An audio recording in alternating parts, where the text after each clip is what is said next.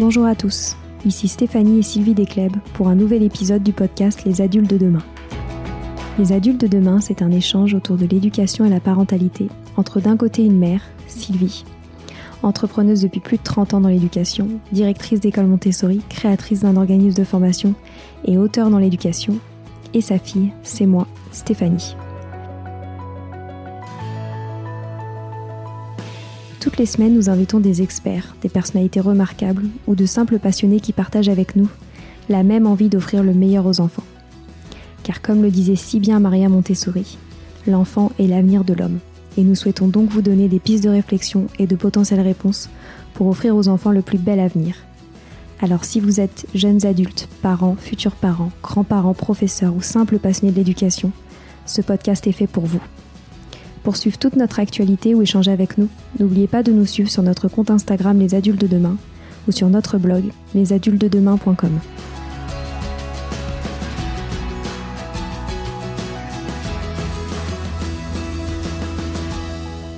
Bienvenue sur les pauses éducatives de Sylvie, un nouveau format de podcast en plus de nos discussions quotidiennes. Dans cette nouvelle série de podcasts courts, Sylvie nous décrit des exercices, des activités ou des applications concrètes à mettre en place avec ses enfants, à la maison ou en classe, en lien avec l'éducation et la parentalité. L'idée est que vous repartiez avec encore plus d'idées à mettre en place dans votre quotidien pour égayer votre vie et celle des enfants. Alors bonne écoute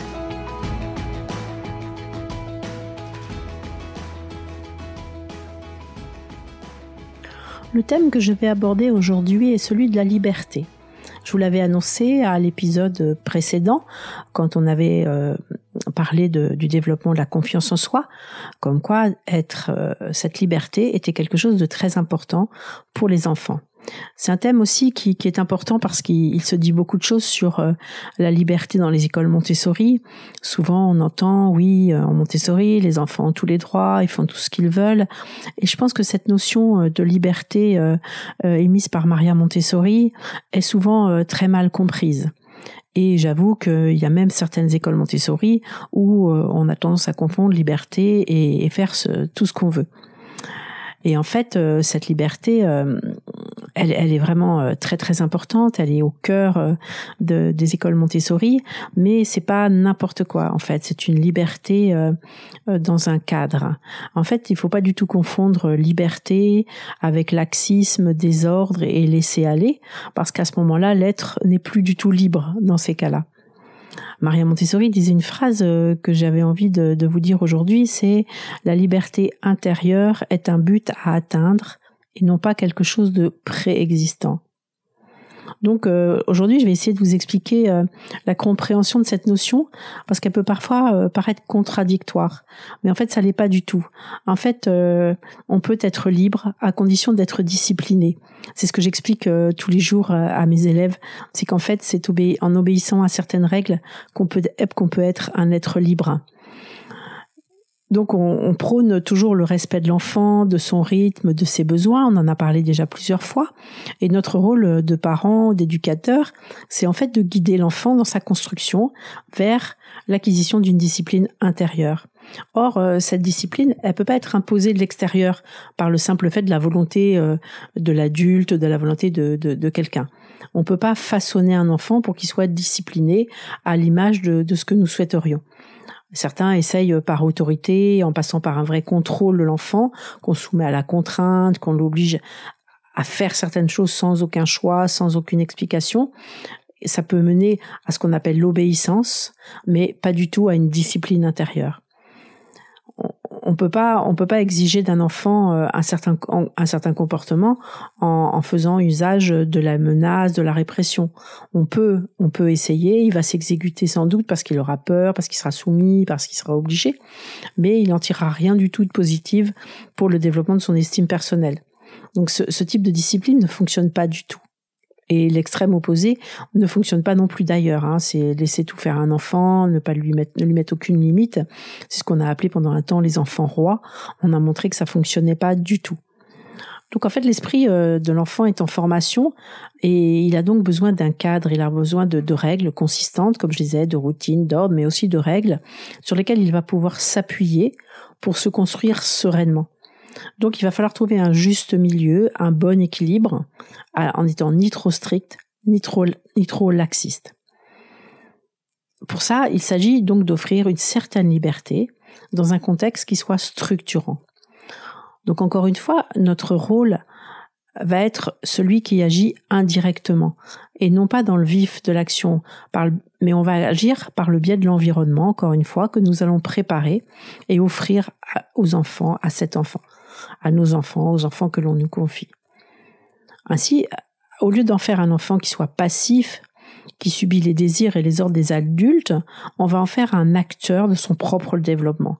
Ainsi, il va pouvoir acquérir une discipline intérieure qui va se bâtir peu à peu dans le temps. Donc cette notion de discipline intérieure, elle est vraiment intimement liée à celle de la liberté.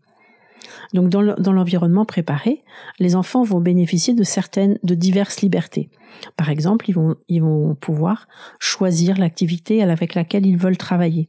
Ils vont pouvoir l'effectuer à l'endroit où ils le désirent, c'est-à-dire ou sur un tapis ou sur une table, avec quelqu'un ou tout seul ou avec plusieurs camarades. Ils vont pouvoir aussi faire cette activité autant de fois qu'ils le désirent, aussi longtemps qu'ils le souhaitent. Mais ils vont pas pouvoir faire cette activité n'importe comment. Elle devra d'abord lui avoir été présentée par l'adulte et il devra respecter cette présentation. De même que s'il choisit de travailler sur un tapis, ce sera à l'intérieur du tapis en disposant le matériel correctement. Et un autre enfant ne pourra pas aller intervenir sur, sur l'espace de travail de son camarade. Et pareil, s'il le fait sur une table, il devra respecter son espace de travail, placer le matériel correctement comme il lui a été présenté et faire l'activité correctement jusqu'au bout. Donc il a aussi la liberté de choix de son activité qu'il désire entreprendre. Et donc ainsi, on va respecter son intérêt, sa curiosité. Il va donc s'investir davantage dans son travail, sans pression et avec beaucoup de plaisir. Les neuroscientifiques ont d'ailleurs validé ce besoin de choix pour, euh, pour bien se concentrer et pour bien apprendre, enregistrer. Cependant, il va pas pouvoir choisir n'importe quelle activité. On sait que les classes sont mélangées en âge. Un enfant de 3 ans ne va pas pouvoir prendre une activité, euh, euh, par exemple, pour faire des, multiplications et des divisions s'il n'a pas acquis les choses avant. Il va donc pouvoir choisir parmi le matériel qui lui a été présenté, en respectant la séquence, hein, puisque le matériel, tout matériel obéit à une séquence. Il va devoir le faire comme ça lui a, lui a été présenté. Et donc, ce, ce choix est donc, encore une fois, cadré il va aussi euh, devoir faire cette activité jusqu'au bout. Ça, c'est extrêmement important. Jusqu'au bout, ça veut dire ranger. De, de, plus, il va pouvoir, il va pas pouvoir euh, arrêter cette activité en cours. S'il fait le choix d'une activité, il devra l'effectuer correctement, la faire jusqu'au bout et la ranger. Et là, peu à peu, il va acquérir cette discipline intérieure. Et c'est ainsi aussi que qu'il va qu'il va pouvoir exercer davantage sa concentration parce qu'on aura respecté son choix et que et que ce choix donc viendra vraiment de lui. D'ailleurs, euh, ce qui, ce qui, ce qui, ce qui, ce qui s'entraîne aussi avec ça, c'est que quand il a fait une activité correctement euh, jusqu'au bout, il va, il va en ressortir avec une grande fierté. Et c'est pour ça que souvent, les enfants montessoriens dans les classes, on, on ressent cette plénitude, ce, ce calme qui, qui leur permet de, de, de, se construire une image très positive d'eux-mêmes. Donc cette liberté a donc une, condition sine qua non pour permettre le développement de la discipline intérieure. C'est vraiment une condition sine qua non pour permettre cela. Donc il a aussi une liberté de mouvement, hein, puisqu'il n'est pas assis sur une chaise, il peut se déplacer dans la classe, il va chercher son matériel, il le pose sur la table, il peut aller chercher des objets pour, pour remettre les plateaux en ordre, il peut aller se laver librement, il peut aller boire librement, mais il n'a pas le droit de se déplacer n'importe comment. Il doit marcher, ce qui est très difficile pour des jeunes enfants, il doit faire extrêmement attention aux autres, il doit faire attention aux tapis qui sont sur le sol, ne pas marcher dessus, il doit commencer, il doit faire attention à pas, à pas à pas heurter quelqu'un, il doit faire attention euh, euh, s'il transporte quelque chose dans ses mains, à ne pas le renverser. Donc, encore une fois, c'est une liberté de mouvement, mais dans un cadre. Et donc, sans cette liberté, on a remarqué qu'il ne peut pas y avoir de discipline. De même ne peut pas y avoir de, de même qu'il ne peut pas y avoir de, de liberté sans discipline. Donc, au fil des ans, l'autocontrôle va, se, développer chez l'enfant grâce au développement de sa volonté. Après six ans, la discipline va devenir plus sociable. L'acquisition de cette discipline donne à l'enfant une première conscience morale. Il va peu à peu devenir un individu responsable de ses actes, responsable de ses pensées. Donc cette responsabilité face à lui-même et face aux autres et face à l'environnement va lui permettre de forger encore davantage sa personnalité. Il y a une phrase qui est aussi très jolie de Maria Montessori que je vous cite, c'est Le royaume de l'enfance est celui du paradis. Si l'enfance dispose de toute la liberté dont il a besoin pour se développer à ce stade, le, résultat sera manifeste à l'âge adulte. Les petits-enfants ont la discipline voulue s'ils ont la liberté. Là voici la nouvelle loi du monde de l'enfance. Faut pas oublier qu'à cette époque, euh, les, adultes avaient une toute, autre vision des enfants et que c'était vraiment révolutionnaire cette vision qu'avait Maria Montessori de l'enfant. Donc, euh, dans nos écoles, euh, je cultive beaucoup cette liberté euh, dans ce cadre, toujours la même chose. Donc, par exemple, je vais vous citer, donc euh, vous donner des exemples concrets. Donc, euh, par exemple, les enfants, en, je parle en classe primaire, hein, ont, la liberté d'aller jouer dehors à la récréation ou de rester à l'intérieur. Un enfant qui est en train de de faire un travail ne va pas être interrompu. On va pas lui dire tu dois aller dehors, tu t'arrêtes. On va le laisser terminer son travail et il pourra aller en récréation ou passer à une autre activité quand il aura terminé. Par exemple, pour le repas, il, il, il, euh, il, il, prend son repas où il veut, à la table où il veut, il peut le faire tout seul, il peut le faire avec des camarades. Mais tout ça, pareil, dans un cadre. S'il décide de manger euh, à un certain endroit, il mange, il doit nettoyer après, ranger après. Pareil, s'il décide de rester dans la classe au moment de la récréation, dans ce cas-là, il y fait une activité calme. S'il a envie de courir, il va dehors. Euh, il a le droit de manger ce qu'il désire. C'est pour ça que on, prône les, lunchbox dans nos écoles, parce qu'on préfère que ce soit un repas choisi par l'enfant avec ses parents à la maison. On va pas lui imposer des plats. Pareil qu'en classe de maternelle, il a la liberté d'être assis à la place qu'il choisit, qui peut être différente, mais s'il choisit une place, euh, pour la journée, il va, il va y rester, hein, sauf s'il choisit de travailler bien sûr euh, au sol, là il peut faire les deux, mais il peut pas décider d'être assis là à un endroit, puis à un autre. Puis s'il est assis à un endroit, il respecte les autres, bien sûr. S'il décide de travailler sur un tapis, il travaille sur ce tapis, euh, il, le, il le déroule correctement, il installe le matériel correctement, il s'y installe correctement, et il rangera tout une fois qu'il l'aura fait. Ils ont aussi la liberté d'exprimer leurs propres idées. Par exemple, on fait un, cercle avec des nouvelles, ils, ils peuvent exprimer vraiment leurs idées. Et les autres, évidemment, sont là pour les écouter. De même que quand ce sera le tour des autres, ils, devront les écouter, ne pas leur couper la parole. Ils ont aussi la liberté d'être qui ils sont, avec leur culture, avec leur bagage, avec, euh, tout, tout ce qu'ils sont. Et ça, c'est une valeur qui est très très importante dans nos écoles le respect de la culture, de qui ils sont, des familles, etc.